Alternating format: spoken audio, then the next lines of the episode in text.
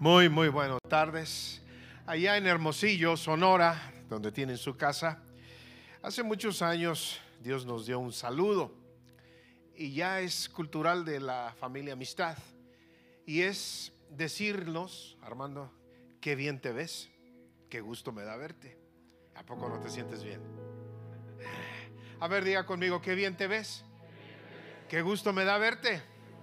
Digan, señor Elizalde qué bien se ve. Qué gusto me da verlo. Ahora voltea con el que está a un lado y dile, qué bien te ves. Qué susto me da verte.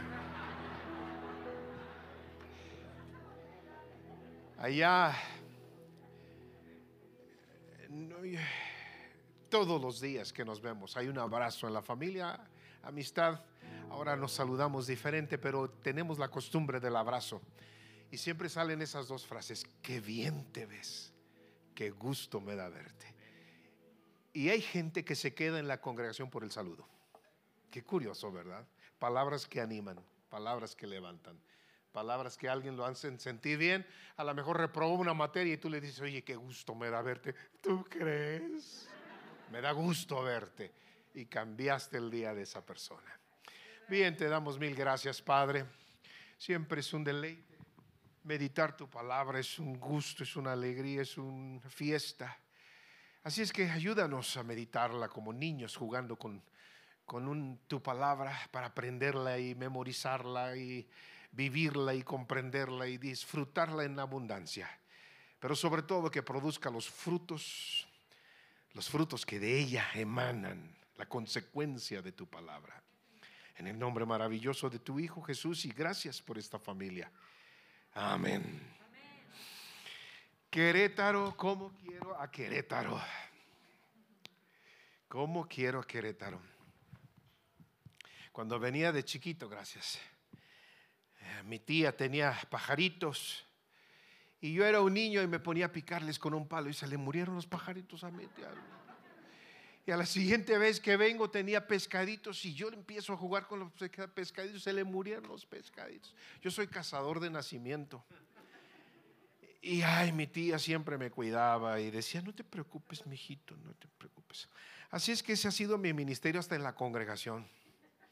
Me he echado a dos, tres. Bien, vámonos a Hebreos capítulo número 11.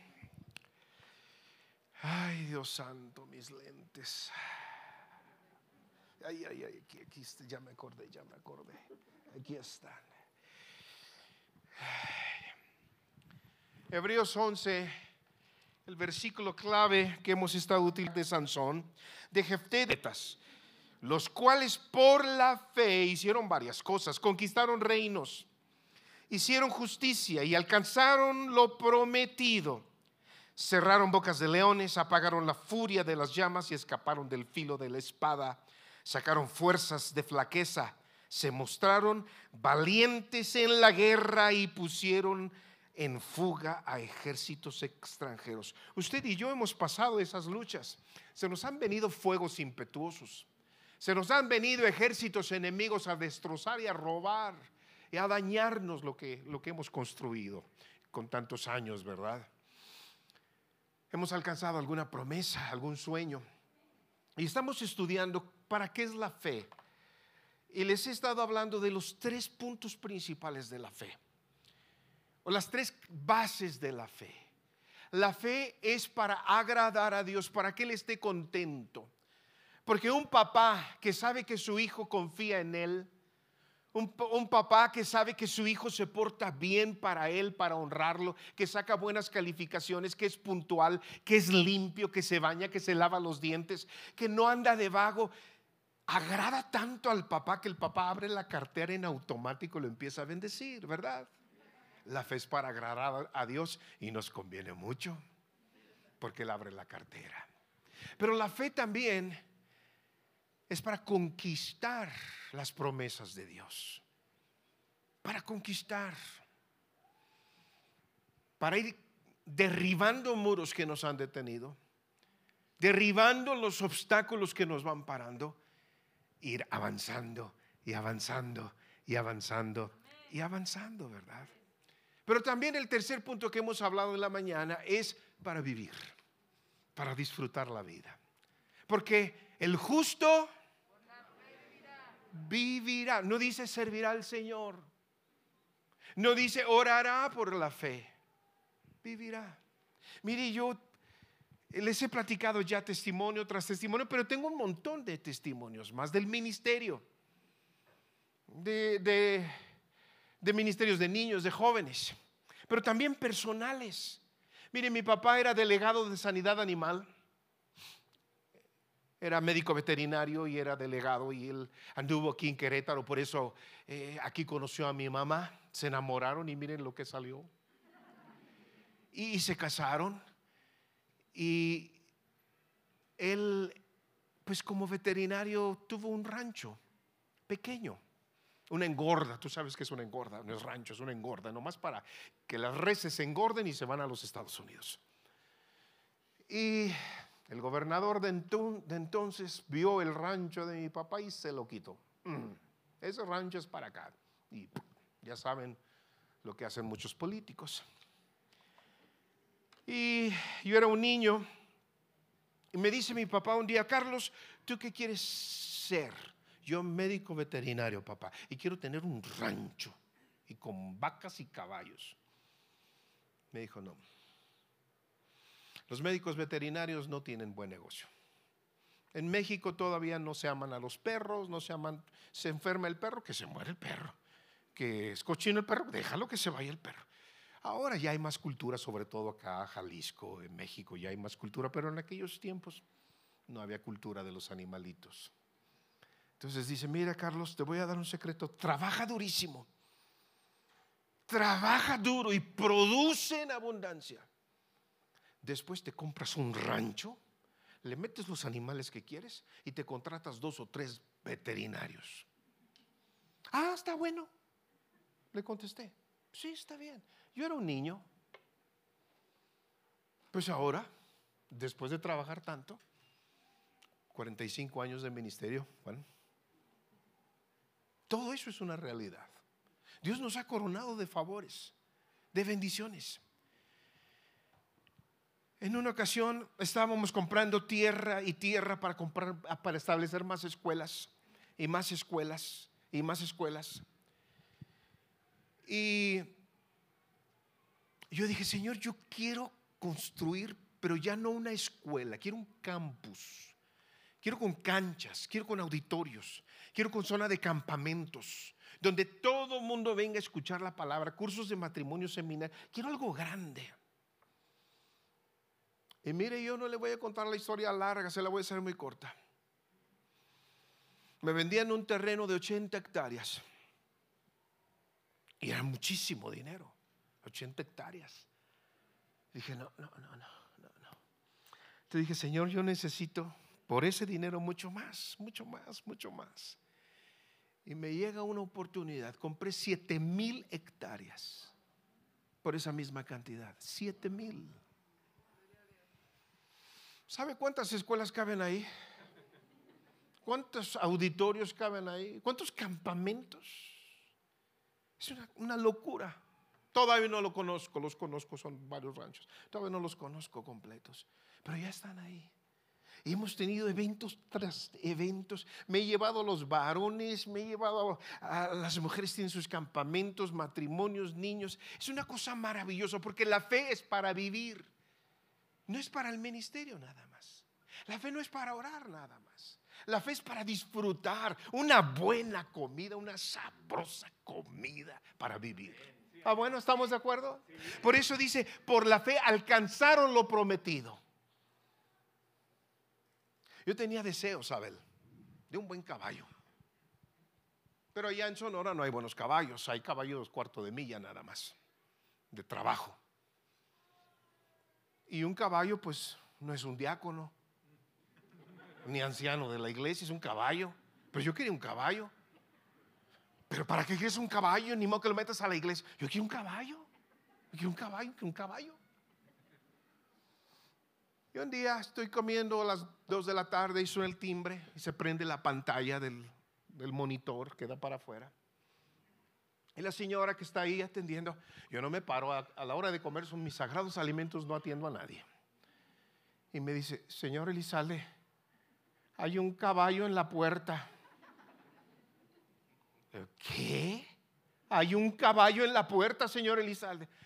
Te están vacilando, se llama Alfonsina. Yo le digo Alf de cariño. Mira, Alf, te están vacilando. Y suena el timbre. Señor Elizalde, hay un caballo me paro y me asomo y está un caballo. Salgo corriendo, dos de la tarde en agosto, 50 grados centígrados.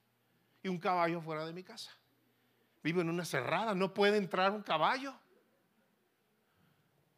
Y ¿y esto? Señor Elizalde, me dice el vaquero, quédese con él. Se va a morir este animal. Pero no, lléveselo a su rancho, lléveselo, lléveselo, quédese con él, quédese. Pero ¿cómo? ¿Dónde? Este caballo costó 280 mil dólares en Morerías, España. Tiene el fierro de Morerías. Está entrenado en la escuela de policía del ejército español. Tiene toda la escuela. El que lo compró le costó 280 mil y 100 mil dólares para traerlo. Cuando llegó, el que lo compró se, se murió. Y el caballo lo recibió la, la, viuda. Y la viuda dice, ¿qué hago con el caballo? Y se está muriendo. Quédese con el caballo. Oye, pero yo no tengo trescientos y tantos mil dólares. Quédese con el caballo. Bueno, pues dámelo, pues ya, dámelo. échala, para acá, échala para acá.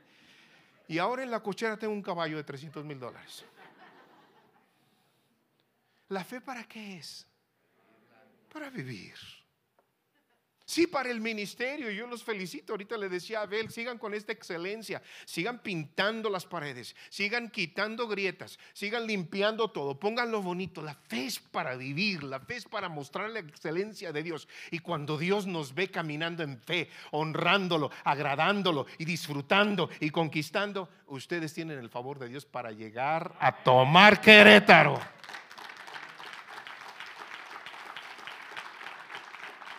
La fe. Hemos alcanzado tanto narcotraficante. Ay, gloria a Dios, sí, cierto. Uno se convirtió a Cristo porque le llovieron alrededor de 300 balazos con ametralladora. Se enamoró de la novia del otro narcotraficante. Imagínense, con la misma los dos.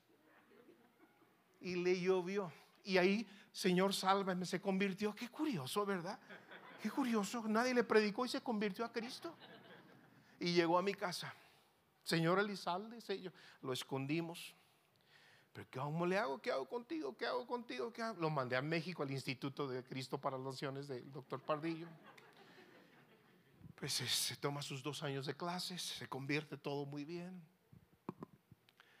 Yo le dije, no puedes regresar a Sonora. ¿Y qué creen que hizo? Regresó a Sonora. lo dije en lenguas, no entendieron nada, ¿verdad? Pues rápido supieron que estaba ahí.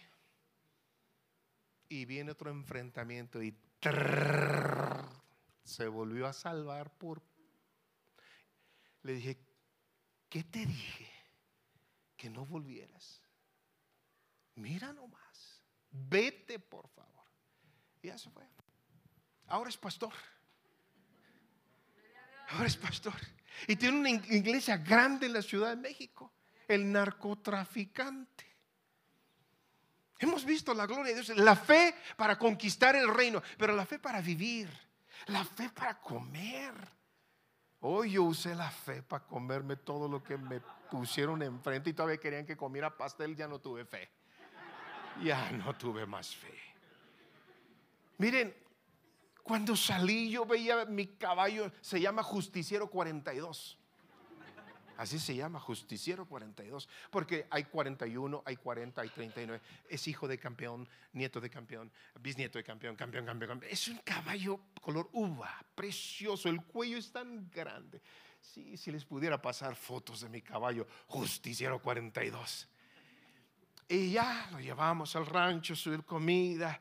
Y siempre tan noble y tan humilde, tan quieto. Si tú das un paso largo, Él da un paso largo. Bello mi justiciero 42. Y llegó la feria del caballo en Sonora, una feria muy importante. Y me dice el vaquero, oiga, señor Lizalde, ¿y si metemos al justiciero a competir? Y, ay, no manches, ¿cómo, cómo si no conocemos al justiciero? Vamos a meterlo, yo se lo entreno, me dice. Órale pues. Tú te encargas, yo me encargo, órale pues. Y a alimentarlo con grano. ¿Usted sabe lo que le pasa a un caballo cuando come grano? Se hincha, se pone brioso, es peligroso. Hay que reducirles. Pero se puso bello, bello, bello. Y resulta que vamos a la feria del caballo y yo empiezo a ver los caballos con los que va a competir. Había españoles, competencia de caballo español, competencia de potro español, competencia de yegua española, competencia de cuarto español, eh, cuarto de milla, competencia de azteca, competencia de diferentes animales. Y en la clase del español era lo más grande, el caballo español. Y yo estoy viendo a mi justiciero con su capa nueva y ese muchachón, échale, échale, échale. Y le puse la mano en el nombre de Jesús, justiciero. Que la unción venga sobre ti, justiciero, santo justiciero. Y me dice un vaquero ahí, capitán, vamos a ver los caballos con los que va a competir su justiciero eran 18 caballos que costaron 12 millones de dólares del gobernador. El gobernador metió sus caballitos españoles, blancos, grises, tordos, tostoneados, unos animales.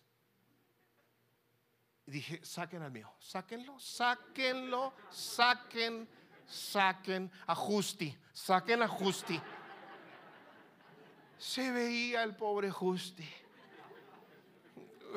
Una martigón sencillo que le puso los caballos del gobernador de piel con placa dorada, sus martigones. Y luego empieza. Y ahora en primer lugar el caballo relámpago del señor gobernador y entró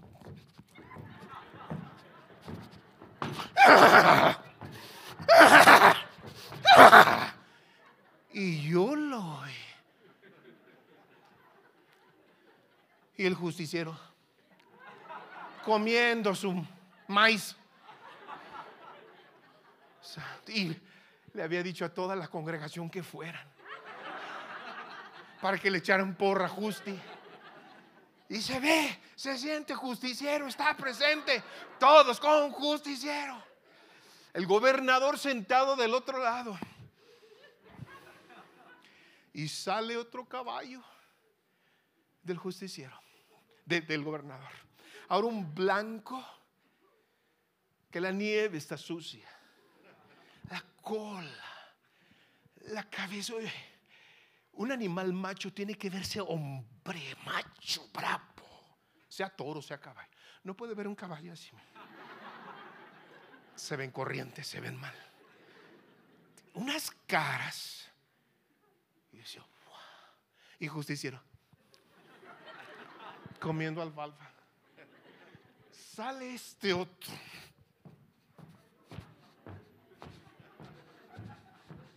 Y su cara.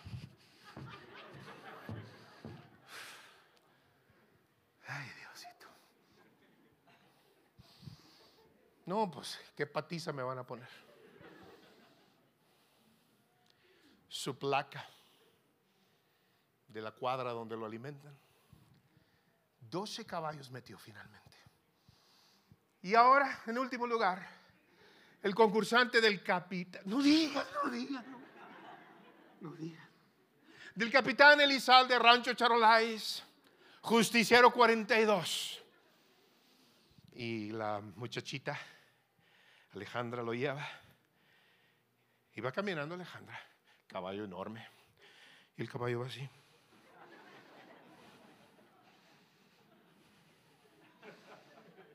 Y se para Alejandro y el caballo se para. Y sigue Alejandro y el caballo. Dije, hijo, Pues, ¿qué, le dieron? Le hubieran metido un chiltepín. Un chile serrano por ahí atrás. Y, y luego los jueces de España llegaron. Por un lado medían, por abajo la cruz, a medir todo, a ver la obediencia, la nobleza. Permítame.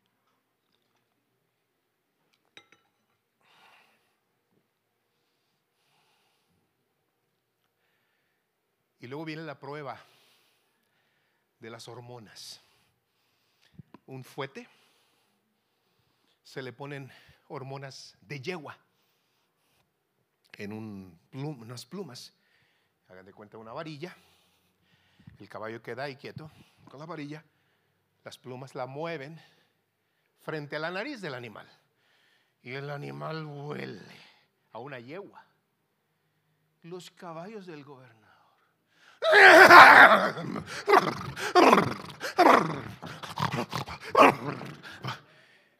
y yo, se ponen bravísimos. Son los caballos más grandes, un tipo percherón, para que tenga idea. Y ahí viene el mío. Y le pone doble, ponle doble. le pone la varilla. Y el caballo. Y se agacha. Salió Joto. De plano. Me salió Joto. Eso pensé. Hijo.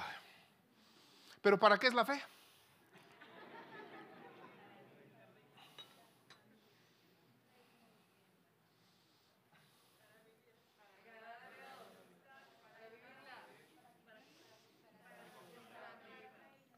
El reino de los cielos sufre de violencia. Y los violentos lo arrebatan. Llegan otra vez los jueces españoles. Toman los últimos juicios. Y ahora, el campeón de la raza española, el campeón de esta raza, el mejor caballo de toda la feria del caballo del tal año, por sus cualidades, su nobleza, sus características, su estatura, su humildad y sometimiento al que lo monta. El campeón de este año, Justiciero 42. Del rancho Charolais, del capitán.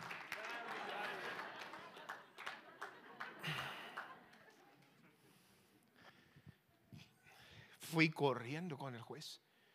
¿Qué pasó? Dice que es un caballo de este peso, con una nalgada, puede matar a una persona. Y su caballo era la persona más noble. Hizo lo que tenía que hacer. La estatura, la musculatura. Su caballo, Señor, es perfecto. Y tengo más, tengo más. Ese nomás lo traje para pasear. ¿Para qué es la fe?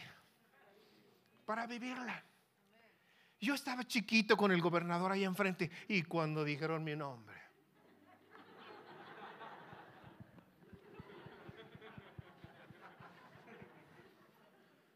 Así es. Por la fe, todos estos hombres, ¿dónde está Basni? Basni, Basni, Basni, ¿dónde está la preciosa Basni? Necesito su ayuda. Oh, un edecán. Vente, córrele, córrele, córrele. O me traes una taza de esto bien caliente, pero bien caliente. Me quedo con esta. Gracias.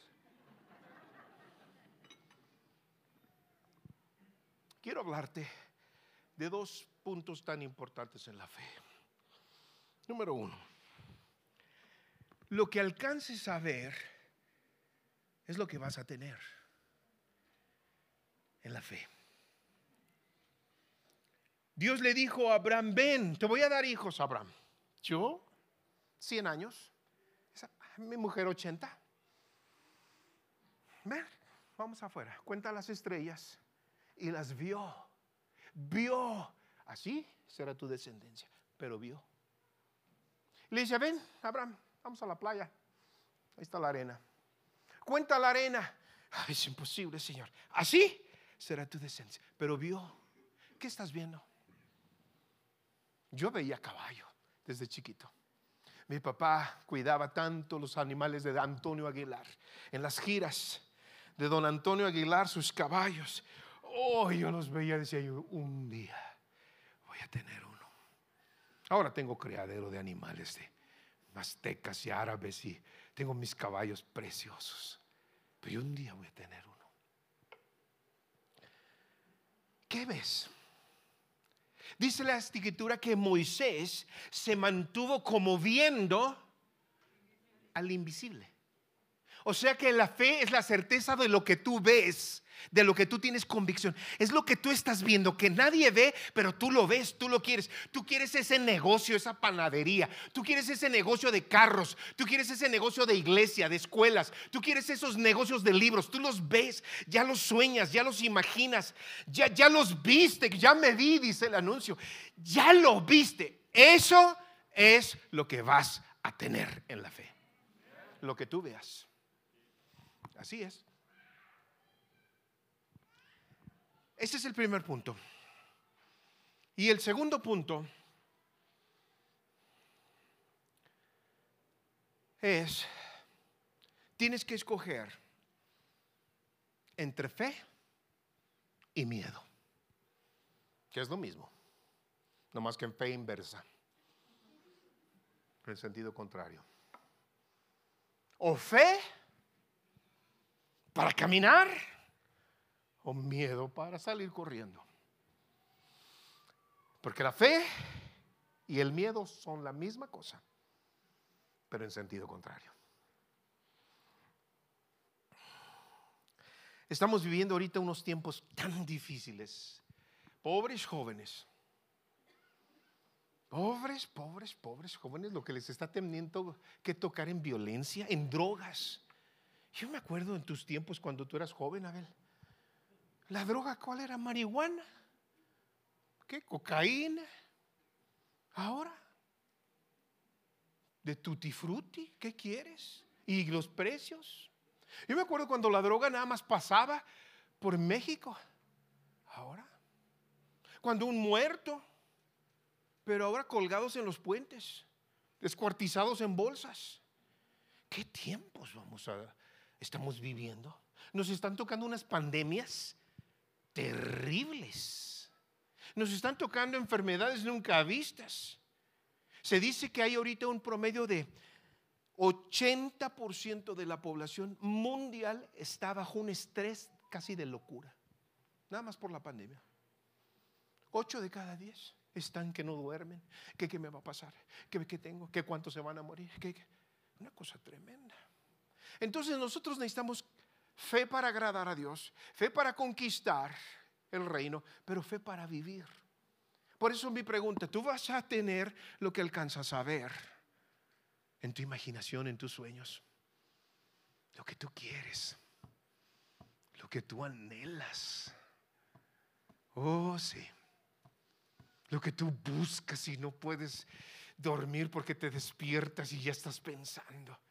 Un amigo mío de Juárez, cuando yo vivía en Juárez, yo trabajé allá un tiempo y ya me vine a Hermosillo y construimos finalmente un edificio, caben cinco mil gentes, bien apretados los hemos metido. Y tiene cinco pisos.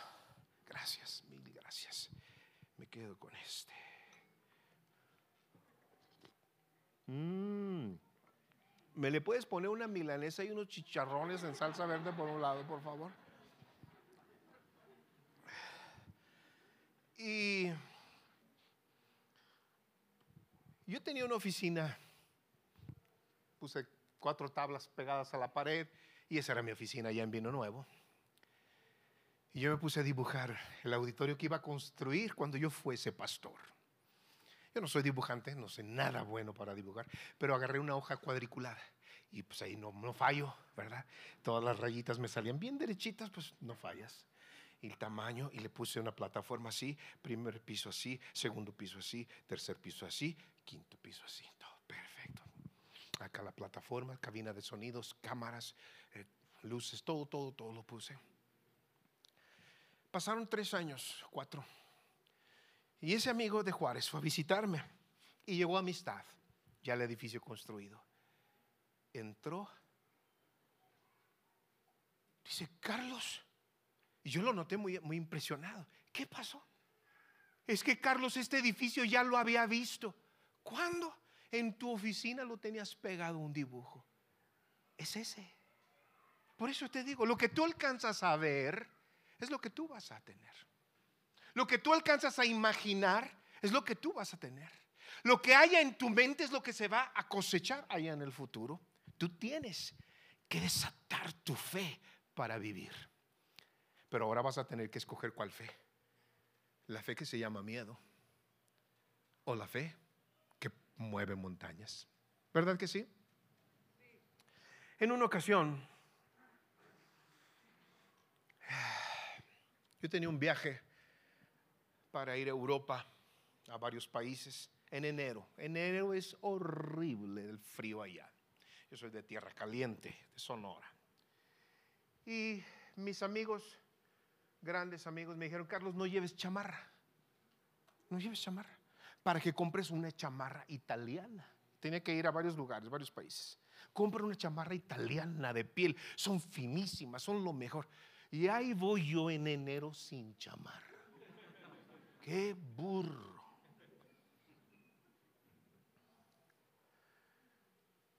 Y un amigo mío de León, Guanajuato, el doctor Joaquín Bolaños, le dije, oye doctor, tengo este viaje, es un mes completo. ¿Cómo andas de el cirujano maxilofacial? Te acompaño, te acompaño. Y me dice, te voy a acompañar nada más porque yo no, no creo tus historias. Está bien, no las creas. Y nos fuimos, ahí vamos. Llegamos primero a España, atendimos cosas. Y yo con unos fríos, buscando chamarras. Y en enero ya no hay venta de chamarras, ya pasó. La venta de chamarras era en noviembre. Pues sí, para el invierno. Ya estaba lo de verano, la primavera. Me aventé todo España. Y yo quería mi chamarra campera, una chamarra más sonorense, eh, de gamuza, con piel blanca el cuello. Si las han visto, cazadoras. Yo quería mi chamarra de piel con cuello blanco. La busqué por toda España. Llegamos a la parte alta de Francia. No podía salir después de las 5 de la tarde porque había nieve. Y yo, de tienda en tienda, nada. Dije, Señor, perdóname. Pero tengo una fe para vivir. Necesito estar calientito. Necesito estar calientito. Y llegamos a ahí donde estaba el hotel, donde está el hotel Ritz, la princesa Diana salió de ahí cuando murió. Está el obelisco de Napoleón. Y yo no quería ya ni hablar con el doctor, él iba bien enchamarrado. Yo iba bien enojado. Lo único que me calentaba era el coraje. Pero ese Señor, una chamarra, un rebozo, una bufa, algo. Y me paro ahí en la, la plaza del Ritz. Y llega un carro chiquito, ya ven cómo son los carros allá.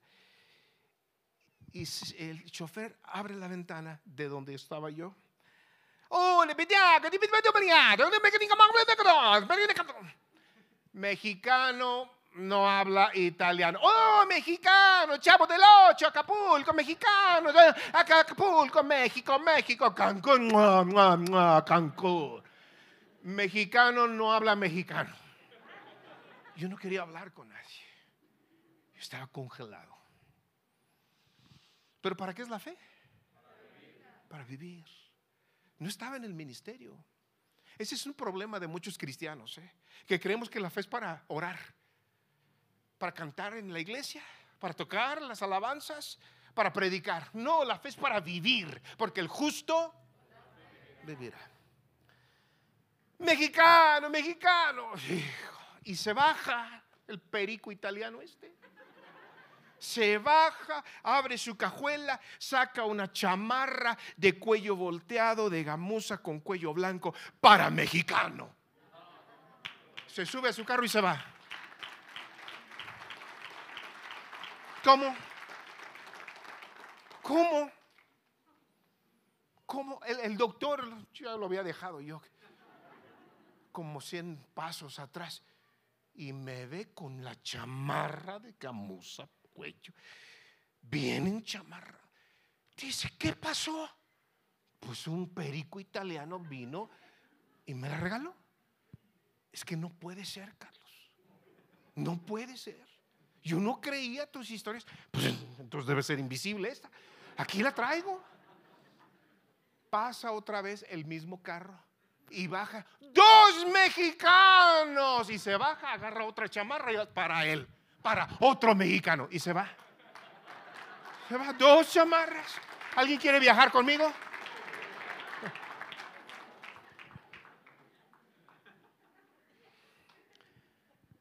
¿Cómo es eso? No estaba predicando ni cantando, orando por los enfermos. Mm. La fe es para vivir. La fe y el miedo tienen una cosa en común. Ambos esperan que algo malo va a pasar en el futuro. Algo malo o bueno. La fe y el miedo tienen una cosa en común. Algo va a pasar en el futuro y no lo puedo controlar. Los dos piensan lo mismo. Llave número uno.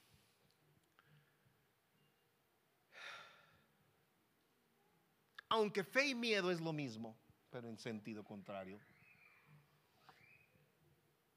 Llave número uno. La fe requiere esfuerzo el miedo requiere flojera. ¿Se entiende? El miedo, no, pues no hago nada. Como dice la Biblia, el león está afuera, mejor no salgo. Qué bonitos versos, ¿verdad? El león está afuera, allá está el coronavirus, pues no vamos a trabajar. Ah, qué suave. Allá están robando, no, pues que no, no, no vayamos para esa zona. No. El miedo y la fe tienen algo en común. Los dos están esperando que algo pase. Pero la fe requiere esfuerzo. Te avientas porque te avientas porque te avientas. Y el miedo, ah, qué flujera.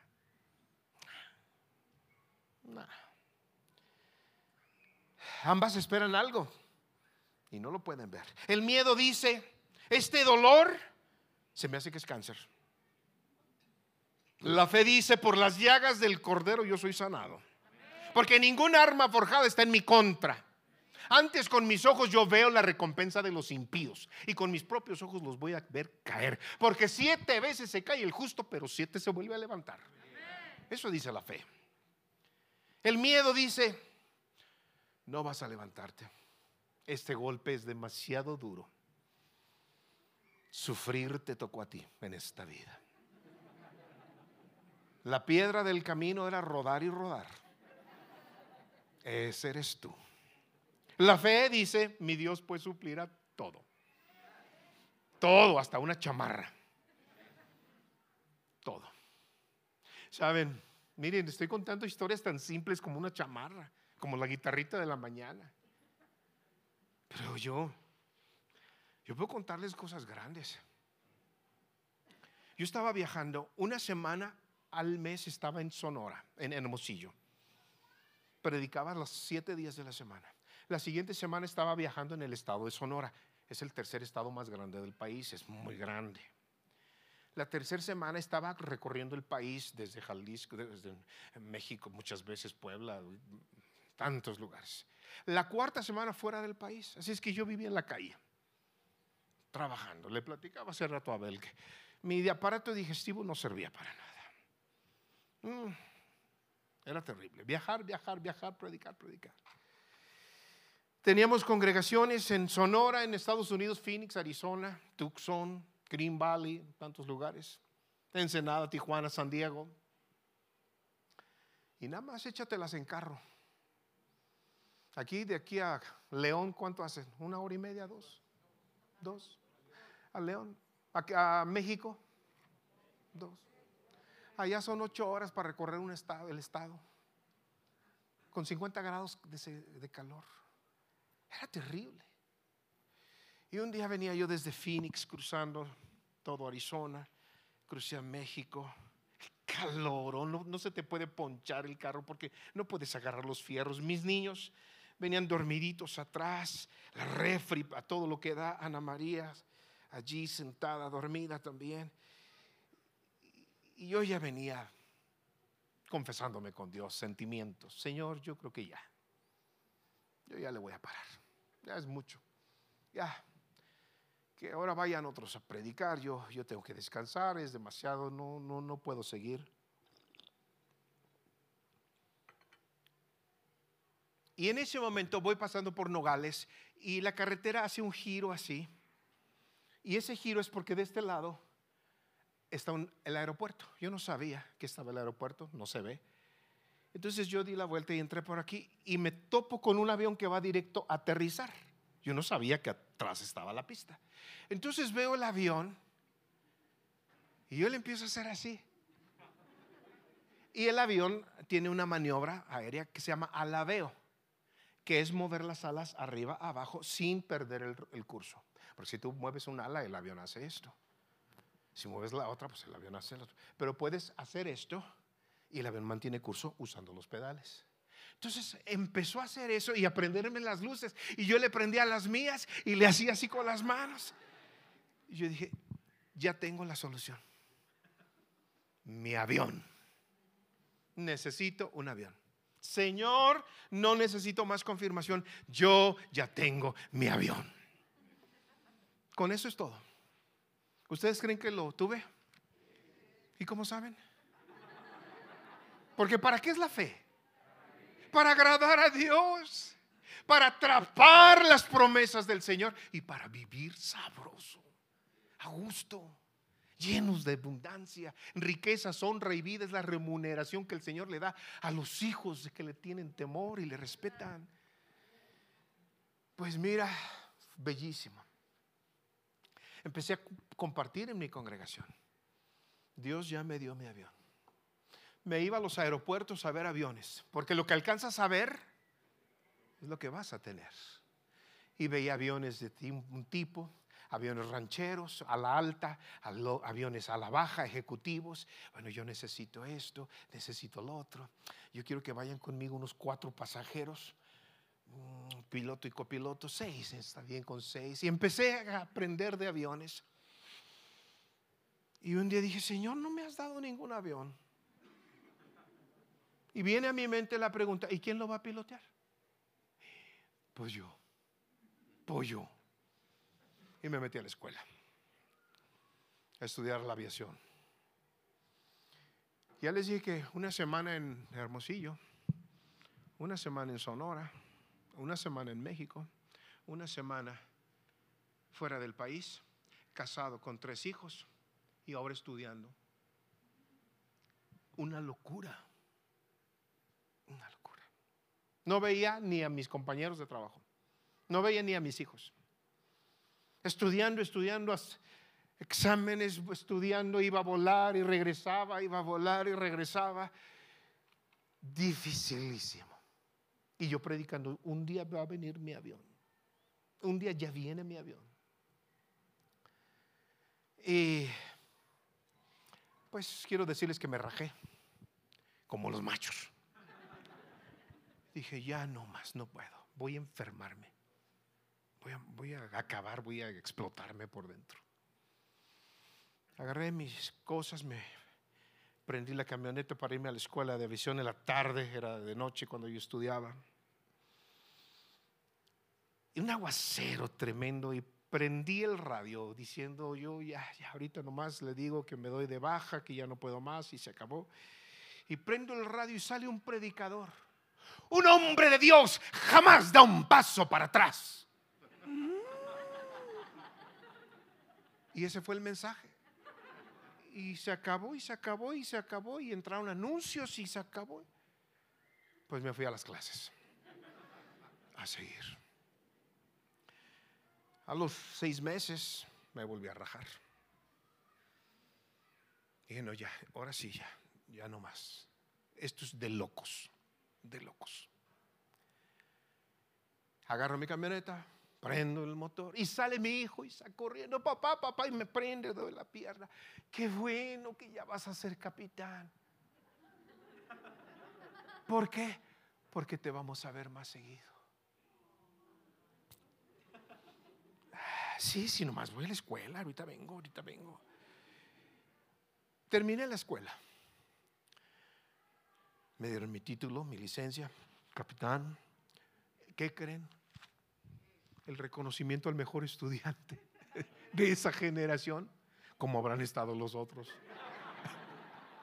Ay, Dios santo. Ay, Dios santo.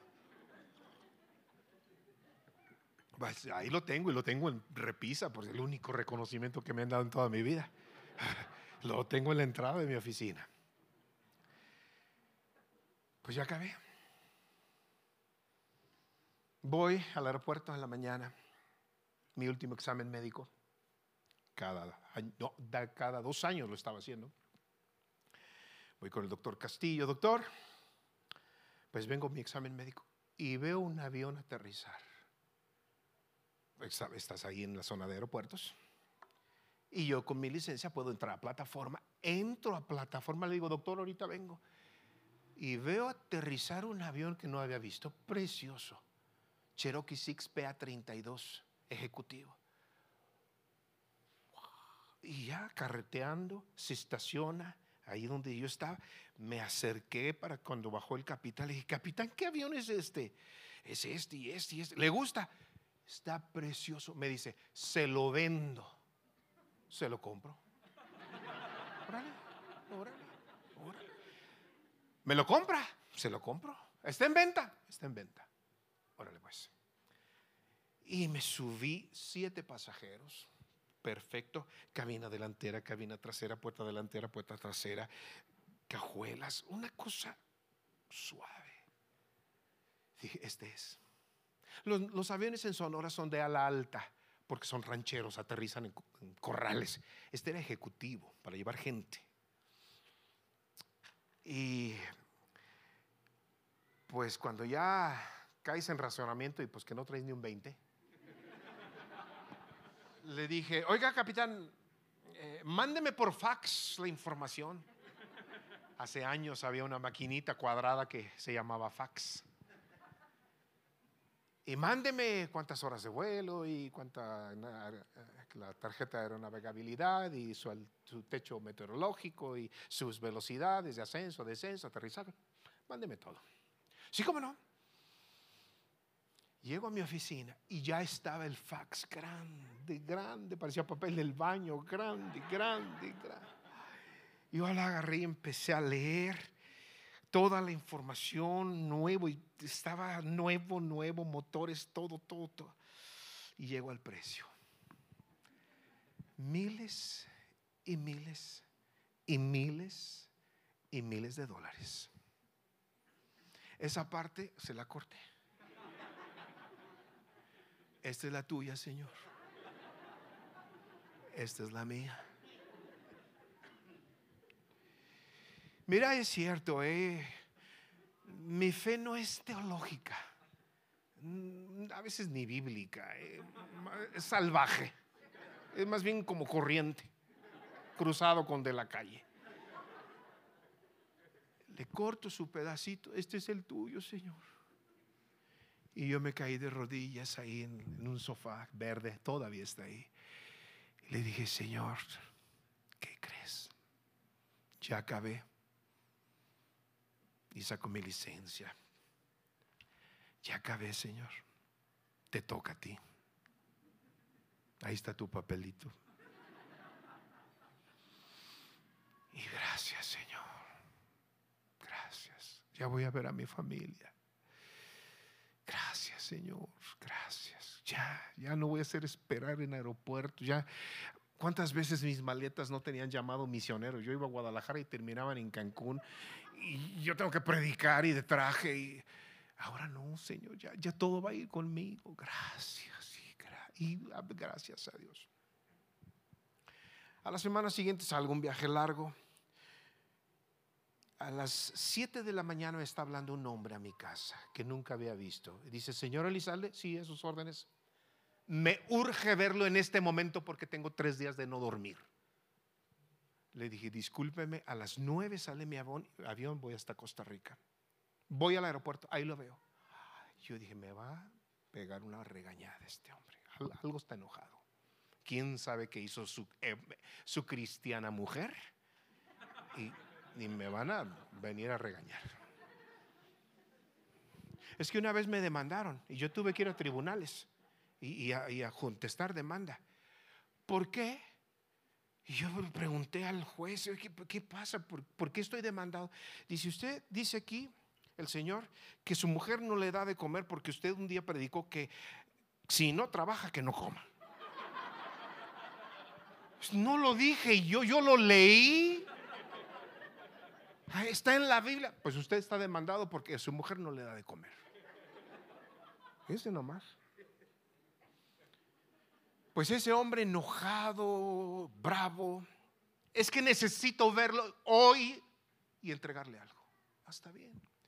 Yo ya documenté, me senté en la sala donde podía entrar él y llega un hombre de traje, guapo, alto, fuerte. Carlos Elizalde, y me paré. Sí, dígame abre su traje y saca un sobre. Tenga. Y pues un citatorio, alguna cosa.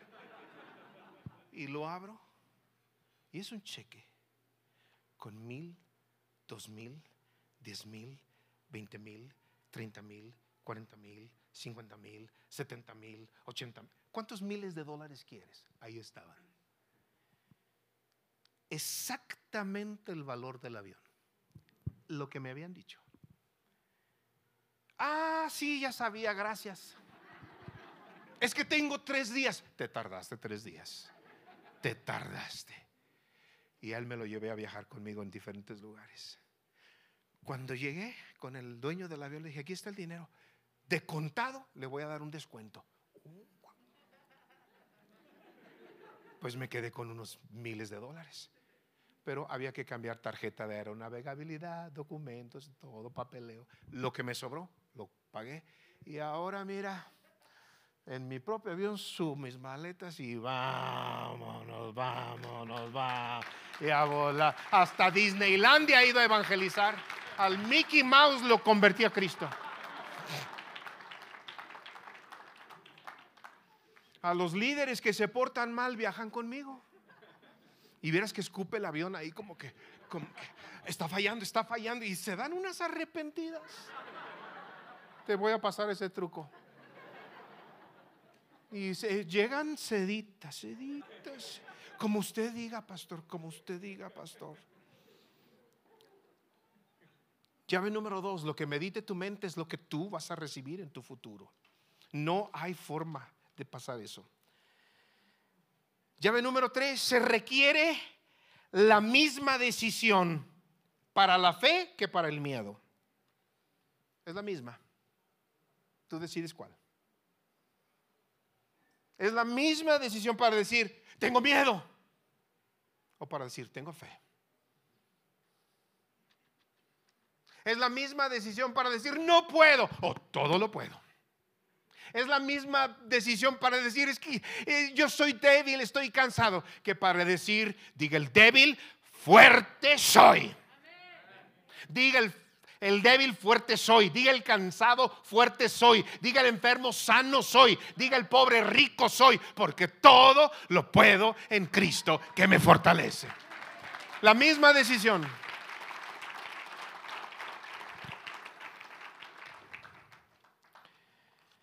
Llave número 5, 4. Mucho cuidado con los amigos con los que convives, con los que pasas tiempo. Te van a, a levantar o te van a tronar. Me ha pasado los dos. Los dos. Amigos que me levantan, que me llevan como Gabriel Acero, como los doctores Pardillo. Amigos que me han empujado hacia arriba. Ay, pero hay unos enemigos, digo, unos amigos que son peores que los enemigos. te llevan a la flojera, te llevan al miedo, te llevan a programas de televisión, noticias. Antes yo oía noticieros y me gustaba López Dóriga que ahora me... ¿Cómo critican al gobierno?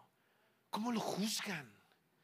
Todo está mal el presidente, todo lo hace mal el presidente. A ver, López Dóriga, métete de presidente 20 minutos. Están como los coronistas deportivos, ¿verdad? Que saben, la regó el canelo, no sabe pelear el canelo, le ponen puros costales. A ver, métete con el canelo, un round con el canelo. A ver, ponte los guantes una vez en tu vida, cronista deportivo. Nunca han agarrado un guante de béisbol y critican el béisbol. Nunca han visto un toro de lidia de 400, 600 kilos. ¿Los has visto tú? así grandes y criticando al torero. Así está López Dóriga. Perdón que a lo mejor me voy a oír. Que Dios lo bendiga. Antes yo oía mis noticieros porque me interesa mi país, pero ahora te enferman el cerebro. ¿Cuántos muertos de coronavirus? ¿Cuántos nuevos eh, eh, contagios? ¿Cuántos esto? El gobierno no hizo, el gobierno no. Oye, yo amo mi país. Y si el presidente ahorita es verde, rojo, azul, morado o amarillo, el que sea es mi presidente y estoy detrás de él, orando por su salud, orando por su equipo, orando por sus fuerzas. No me importa qué color tenga, pero que Dios lo use y levante a la nación. ¿Con quién me junto? ¿Con quién convivo? ¿Qué canciones canto? ¿Estoy escogiendo miedo? o fe. Hay unas canciones que Dios nos guarde. Terribles, ¿eh? Me acuerdo una que sufrir me tocó a mí en esta vida. ¿Se acuerdan de esa alabanza? Llorar es mi destino hasta el morir. ¡Qué frases!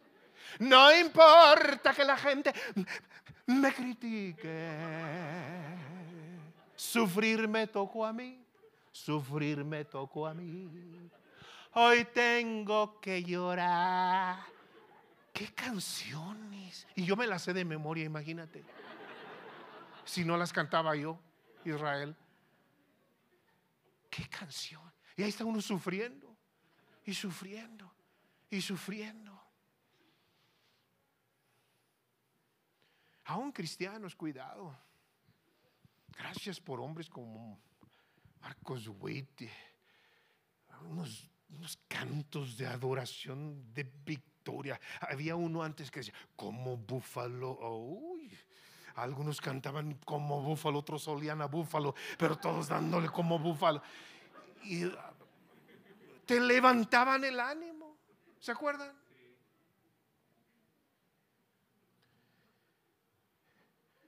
este tiempo los jóvenes cantan canciones de amor románticas. Entra en mi vida. Todo es llorar.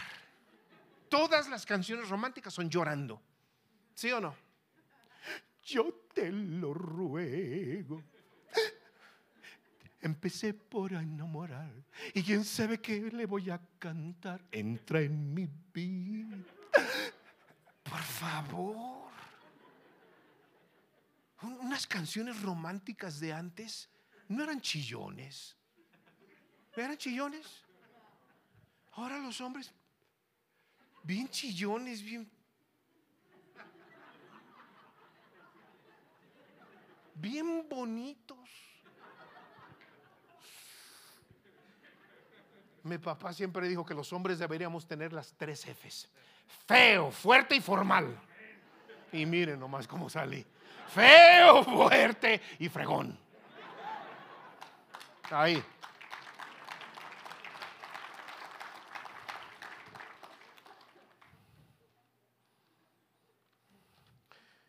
Cuidados con sus amistades. Si usted dice, Señor Elizalde, es que yo no tengo una amistad que me levante, tengo un consejo. Es tiempo de encontrar nuevas amistades. Hay gente bellísima buenos amigos, verdaderos, se cuentan con los dedos de una sola mano y te van a sobrar dedos.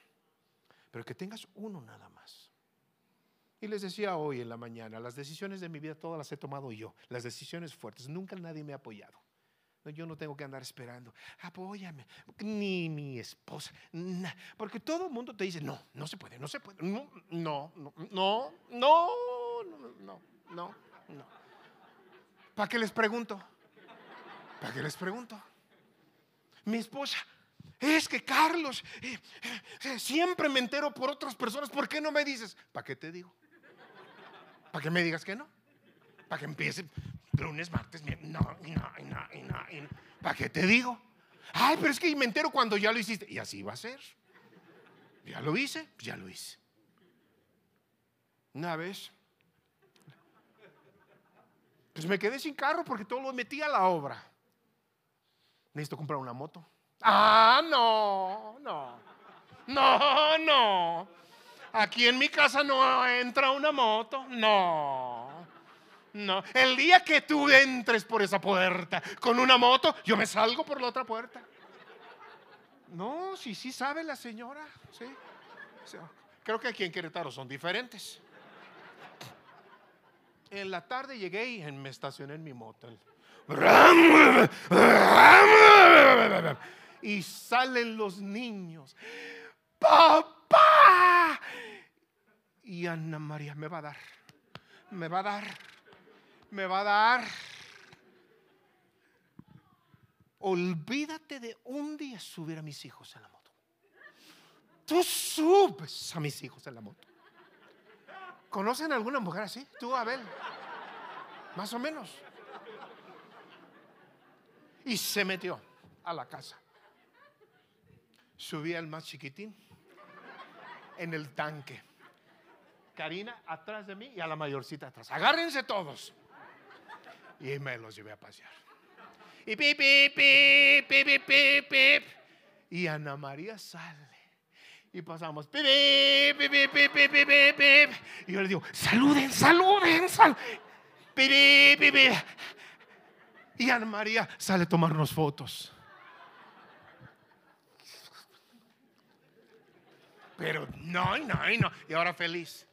¿Cuándo me paseas a mí?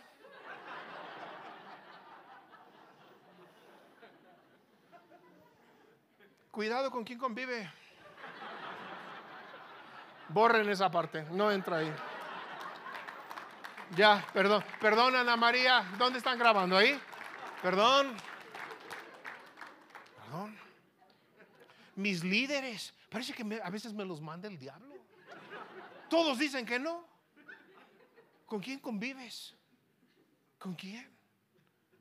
¿Con quién? Gracias a Dios por uno a veces, uno nada más necesitas. Uno. Bien, ya terminé. Ya se fue el tiempo. ¿Están contentos? Le vamos a seguir mañana. Vamos a hablar otros temas prácticos, simples. Yo quiero dejar bien en claro, Abel, que la fe no es religioso, religión. No es, no es un tema espiritual.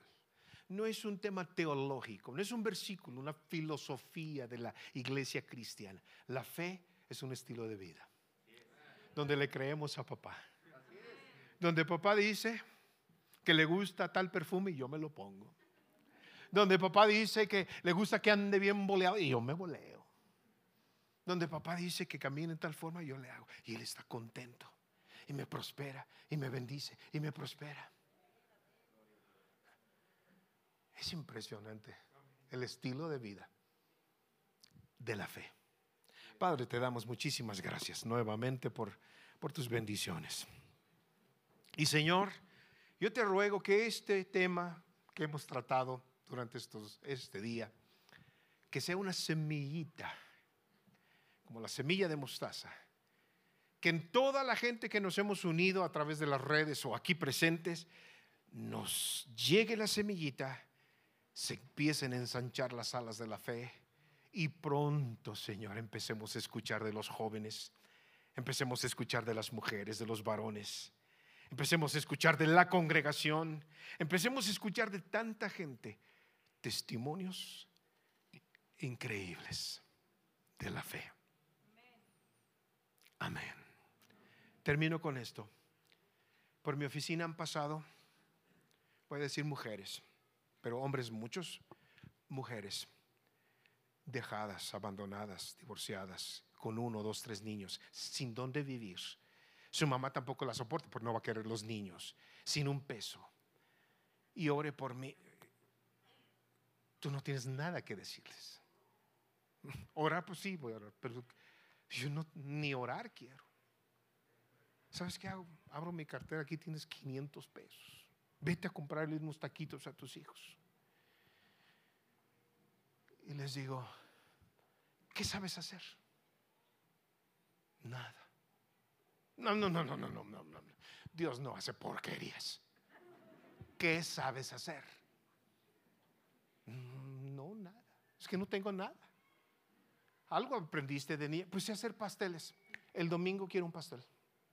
Quiero que me traigas el más rico pastel. ¿Cuánto cuesta una cajita? Tanto. Aquí tienes. Quiero el pastel más rico. No quiero porquerías. Y me lo traes partido en rebanadas chiquitas. Sí, señor Elizaldo. El domingo me, me paro yo en la entrada. Y a la gente, prueben mi pastel. Y les doy. Mm, está a la venta, está a la venta. El primer domingo levantamos como 70 pedidos de pasteles. Le dije, ¿qué hubo, chata? Ya tienes chamba. Esta señora tiene pastelerías ya prácticamente, hasta en Estados Unidos ya tiene tres. La fe es para vivir. Gente que nomás sabe bolear, gente que nomás sabe hacer tamales, gente que nomás sabe limpiar un aparato de aire acondicionado. Ahora traen equipos enormes de trabajadores porque allá se requiere todo eso.